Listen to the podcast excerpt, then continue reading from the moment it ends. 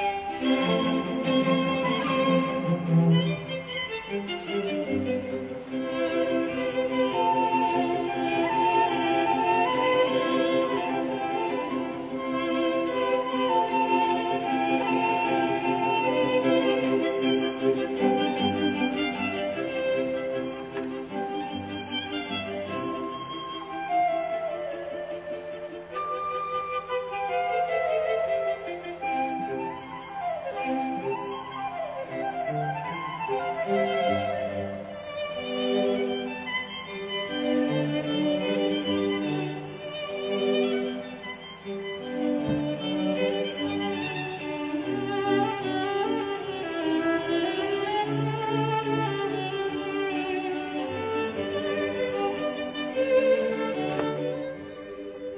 Familia Osana, muy buen día, feliz amanecer. Que el Señor te bendiga. Espero que estés muy, muy bien, gozando de la presencia del Señor desde el amanecer. Te envío un fuerte, fuerte, fuerte abrazo y toda mi bendición. El Señor te acompañe en todo lo que harás en este día, en todo el trabajo o estudio, en lo que tendrás en casa. O los que están eh, quizás enfermitos en cama, pues que el Señor también les acompañe ahí y les bendiga. Que venga el Espíritu Santo, que sea Él quien nos acompañe, que no ore en nosotros, que pidas al Espíritu Santo tú y lo recibas ahí donde tú estás orando, que llegue con ese fuego de bendición. Familia, hoy estamos recordando en la iglesia a San Maximiliano María Colbe una historia hermosa, ¿sabes? Está en película por si acaso, la puedes ver. Una historia hermosa, un hombre, un sacerdote, eh, que dio la vida, eh, cambió. Iban a, en un, campo de concentración nazi, iban a justiciar a un hombre que lloraba y lloraba porque tenía mujer e hijos. Y este sacerdote ofreció su vida a cambio de la de este hombre. Qué interesante. Murió, claro, en el calabozo por los nazis, eh, murió de, de hambre, de sed, padeció tremendamente, en fin. Entonces vale la pena también pedirle a Él que interceda por nosotros. Quiero compartirte la palabra del Señor para este día, del Evangelio según San Mateo capítulo 17, del 22 al 27. En aquel tiempo se hallaba Jesús con sus discípulos en Galilea y les dijo, el Hijo del Hombre va a ser entregado en manos de los hombres, lo van a matar pero al tercer día va a resucitar. Al oír esto, los discípulos se llenaron de tristeza. Cuando llegaron a Cafarnaum, se acercaron a Pedro, los recaudadores de impuestos, para el templo, y le dijeron, ¿acaso tu maestro no paga el impuesto? Él les respondió, sí lo paga. Al entrar Pedro en la casa, Jesús se adelantó a preguntarle, ¿qué te parece, Simón? ¿A quiénes les cobran impuestos los reyes de la tierra? ¿A los hijos o a los extranjeros? Pedro le respondió, a los extranjeros, a los extraños. Entonces Jesús le dijo, por lo tanto, los hijos están exentos, pero para no darles motivo de escándalo, de halago y echa el anzuelo, saca el primer pez que pique, ábrele la boca y encontrarás una moneda. Tómalo y paga por mí y por ti. Palabra del Señor. Familia, sí, hay algunos, eh, no sé, es posible que, que, yo amanezca algunos días más bruto de lo normal y, como que el Evangelio me parece un poco, mm, mm, ¿qué digo? sea insípido. La palabra del Señor siempre tiene grandes cosas que enseñarnos, pero hay veces que uno como que eh, quizás se le cierra el entendimiento y se hace difícil entender, eh, se, se, le hace difícil interpretar y sacarle gusto al Evangelio. No es el Evangelio, es quien lo lee que nos lleva al corazón, que lo medita. Entonces, eso estaba pensando yo al inicio de la reflexión, cuando yo oraba este Evangelio. Y decía, pero a ver, sí, pero ¿por dónde empiezo? ¿Por dónde empiezo? ¿Qué pasó con ese pez y esa moneda? ¿Cómo fue eso? Pero mira familia lo siguiente. Lo primero, es increíble que al Hijo de Dios, aquel por quien fueron hechas todas las cosas, se le cobren los impuestos. Es extraño, ¿verdad? Es muy extraño. Que, al, por quien todo fue creado, como dice la palabra, eh, tenga que pagar impuestos. Eh, pero el centro del mensaje que yo he aprendido de esta palabra es el siguiente. Mira, Hay una cosa es la justicia y otra cosa es la caridad.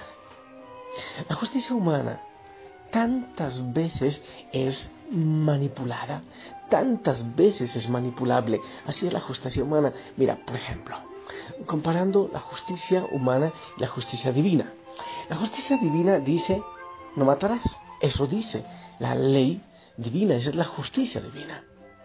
Y en muchos países eh, no se respeta esa justicia, entonces se legaliza el aborto, se legaliza eutanasia, una cantidad de cosas, cuando la palabra del Señor dice no matarás, los mandamientos dicen no matarás. Ah, aún en países donde se dice que hay católicos, que son países católicos, eh, eh, ocurre eso. Entonces, como que la ley de Dios no tiene mucho sentido para aquellos que legislan, para los parlamentos, en muchos casos, ¿verdad? si hablamos a nivel particular, esa es otra historia, eh, que, da mucho más tristeza hablar de ella. Pero en esos países que legislan en contra de la ley de Dios, que no cumplen la ley de Dios, vaya que algún ciudadano rompa la ley que ellos han impuesto, aunque sea retrógrada. Hay que cumplirla. Eh, es una cosa medio extraña, medio injusta. La situación de la justicia medio injusta. Se rompe una ley, pero se castiga a quien incumple la otra. Eso ocurre muchas veces y, la palabra del Señor, creo que es en los Hechos de los Apóstoles, dice que hay que obedecer primero a Dios que a los hombres, primero a Dios que a las personas. Quiere decir que hay normas, que hay leyes que realmente no eh, se nos exige, hablando eh, evangélicamente, no se nos exige cumplir. Hay que ver muy bien si realmente las normas, las leyes que cumplimos edifican. Si no edifican, si van en contra de la vida misma, pues entonces son leyes que no se deben cumplir. Pero mira este otro punto con respecto al Evangelio. Eh, esto de, la, pagar el impuesto, ¿qué? Es una ley humana una ley humana. Pero entonces, ¿por qué el Señor le dice a Pedro que vaya y saque la moneda y pague? ¿Sabes? qué creo yo que muchas veces la caridad nos debe llevar a hacer cosas que a primera vista no deberíamos hacer. El Señor Jesús no debió pagar esos impuestos, pero para evitar el escándalo, como lo dice por allá también San Pablo alguna vez, para evitar el escándalo, pues entonces hay que hacerlo cuando eso no afecta demasiado. Vamos a evitar la controversia, vamos a evitar la pelea, vamos a evitar la disputa, pues entonces pague y ya, pague y ya. Oh, hay cosas que no debemos callar. Hay cosas que debemos decir e ir en contra de ellas cuando ellas atentan contra los contra principios o cuando son leyes injustas. Pero hay situaciones que muchas veces es mejor callar por caridad.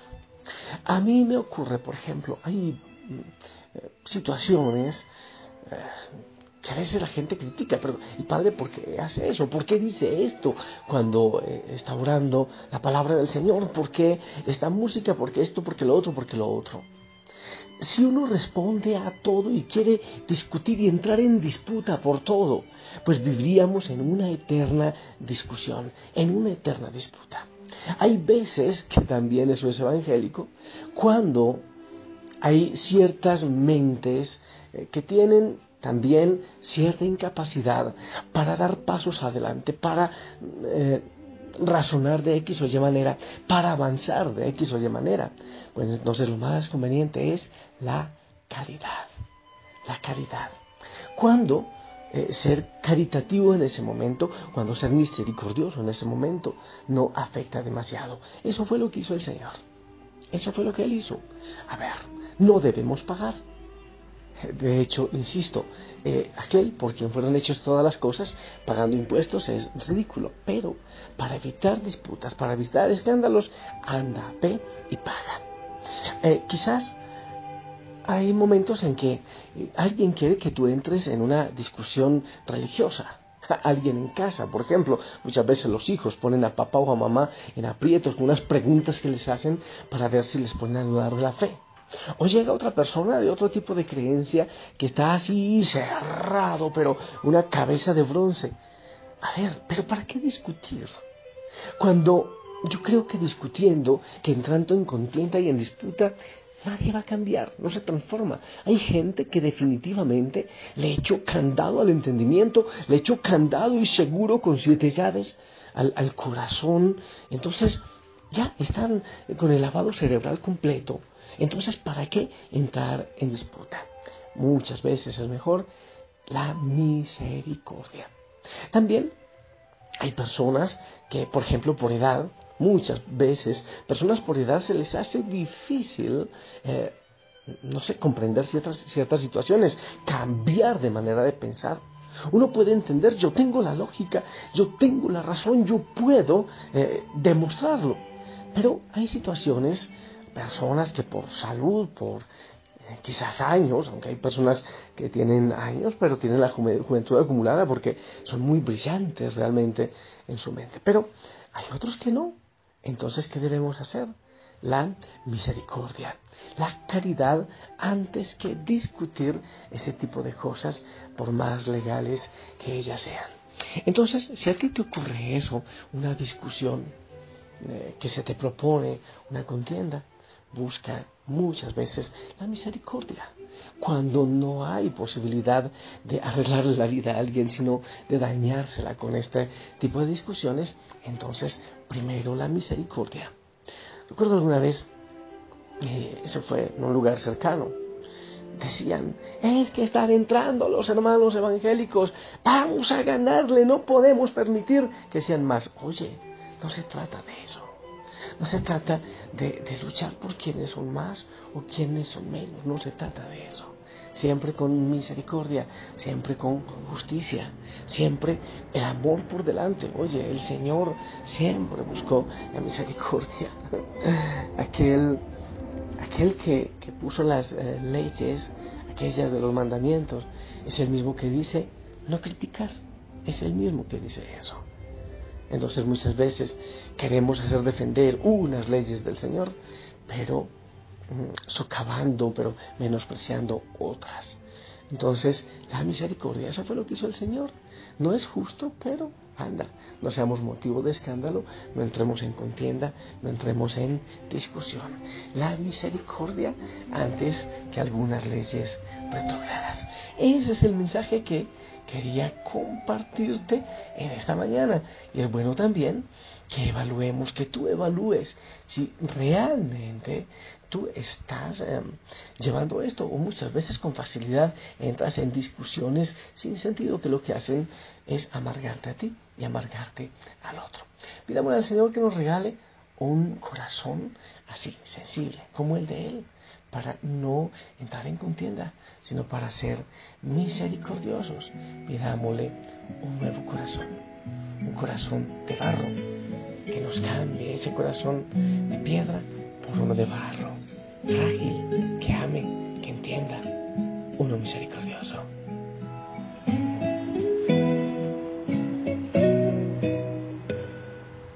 Hazme un corazón de barro.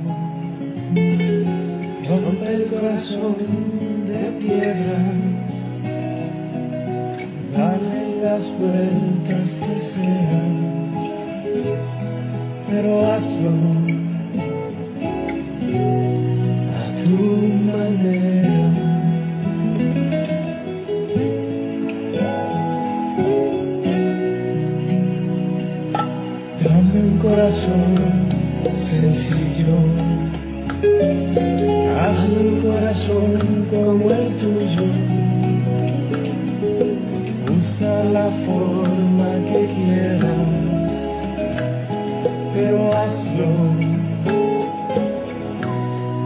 igualito que el tuyo.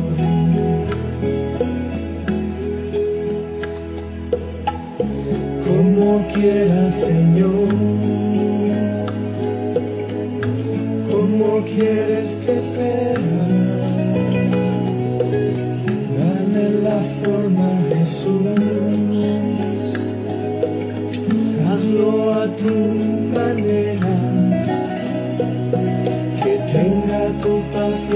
Tu amor. Que tenga tu voluntad. Que tenga tu libertad que regresa paz con Dios, que tenga lo que le falta, que sobre lo que no tengo, hace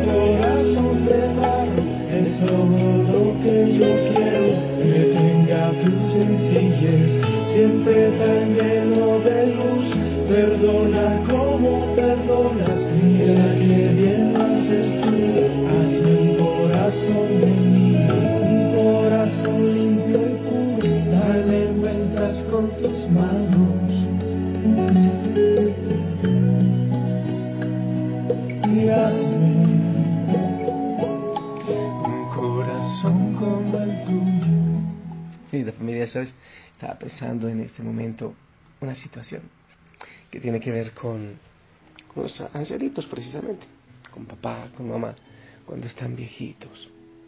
Tantas veces hay que tener misericordia, ¿sí? Lo digo porque a mí me ha tocado. Ah, uno quisiera, y los jóvenes quisieran hacer de los adultos, de papá, de mamá, a su manera.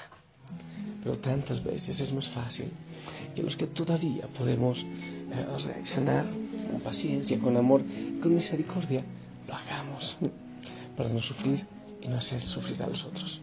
Yo he tenido que aprenderlo muchísimo y tengo la confianza que cuando esté más viejito,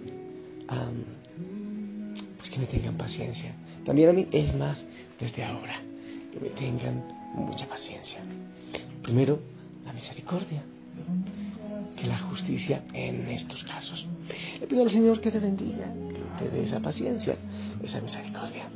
Que tengas un día maravilloso y anda. Lleva una buena sonrisa, unos ojos mm, brillantes con la luz del Señor. Que el Señor bendiga tus manos, lo que harás. Te estoy bendiciendo en serio. Tus labios, lo que dirás. Tus pasos, a dónde irás. Tu mente, lo que pensarás. Tus oídos, para que no escuches tonteras. Que el Señor te bendiga en el nombre del Padre, del Hijo y del Espíritu Santo. Amén. Esperamos tu bendición.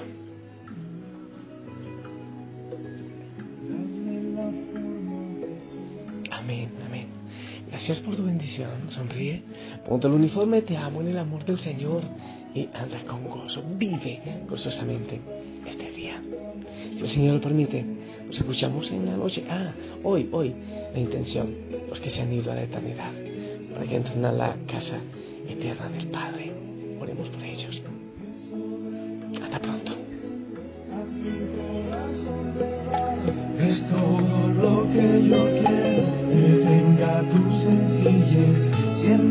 Siempre tan